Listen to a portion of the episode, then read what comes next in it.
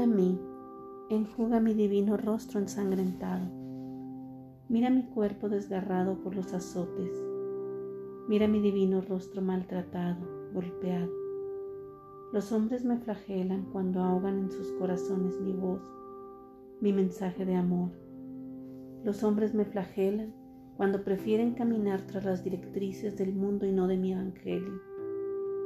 Los hombres me flagelan cuando participan de fiestas paganas, fiestas que son pura entrada al abismo del cual no hay salida jamás. Los hombres me flagelan cuando mienten y se engañan a sí mismos.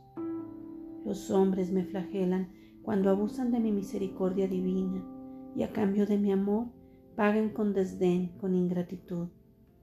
Los hombres me flagelan cuando se hacen partícipes del pecado del aborto, niños inocentes que aún sin nacer son mártires.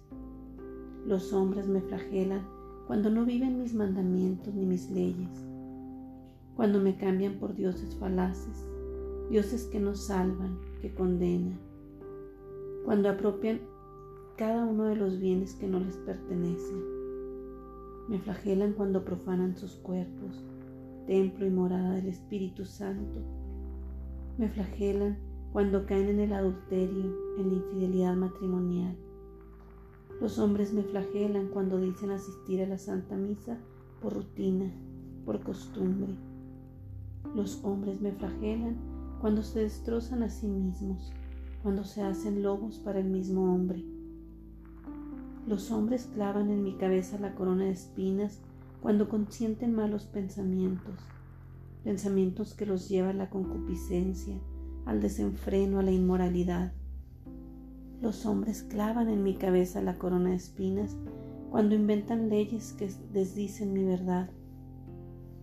Clavan en mi cabeza la corona de espinas cuando se afanan por las cosas del mundo y descuidan las que sí son verdaderamente importantes para la salvación de su alma.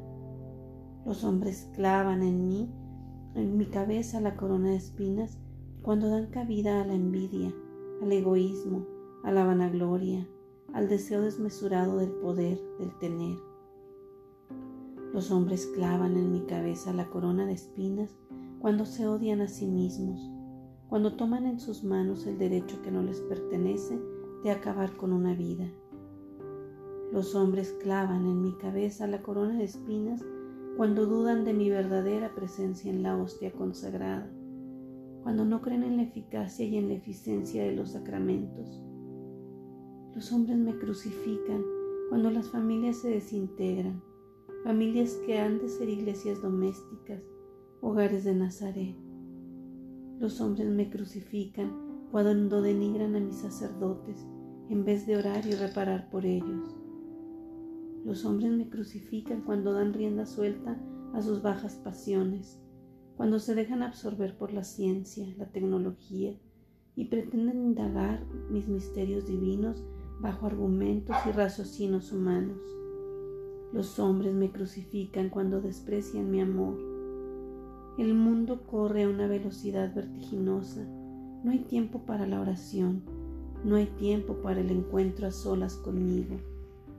Los hombres me crucifican cuando me impiden o impiden la acción del Espíritu Santo, cuando mi sagrada pasión es subvalorada, cuando mi sagrada pasión, la que me hizo víctima divina para toda la humanidad, que me llevó a un padecimiento, a un sufrimiento acérrimo, pensando en tu redención, en tu liberación Sagrada pasión que me llevó a exhalar mi último suspiro pensando en ti. Sagrada pasión con la que pagué tu deuda contraída por el pecado.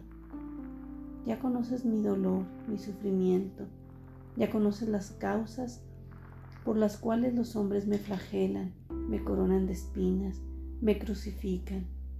Ya conoces los motivos por los que de nuevo místicamente se reanuda mi sagrada pasión ¿Qué te queda? Conversión de corazón. ¿Qué te pido? Ser como Verónica. Ven a mí, enjuga mi divino rostro ensangrentado, maltratado. Ven a mí, consuela mi corazón, para yo con tu acto de generosidad estampar y dibujar en el sudario de tu corazón mi divino rostro. ¿qué espero de ti? Arrepentimiento de tus culpas y reparación de tus pecados.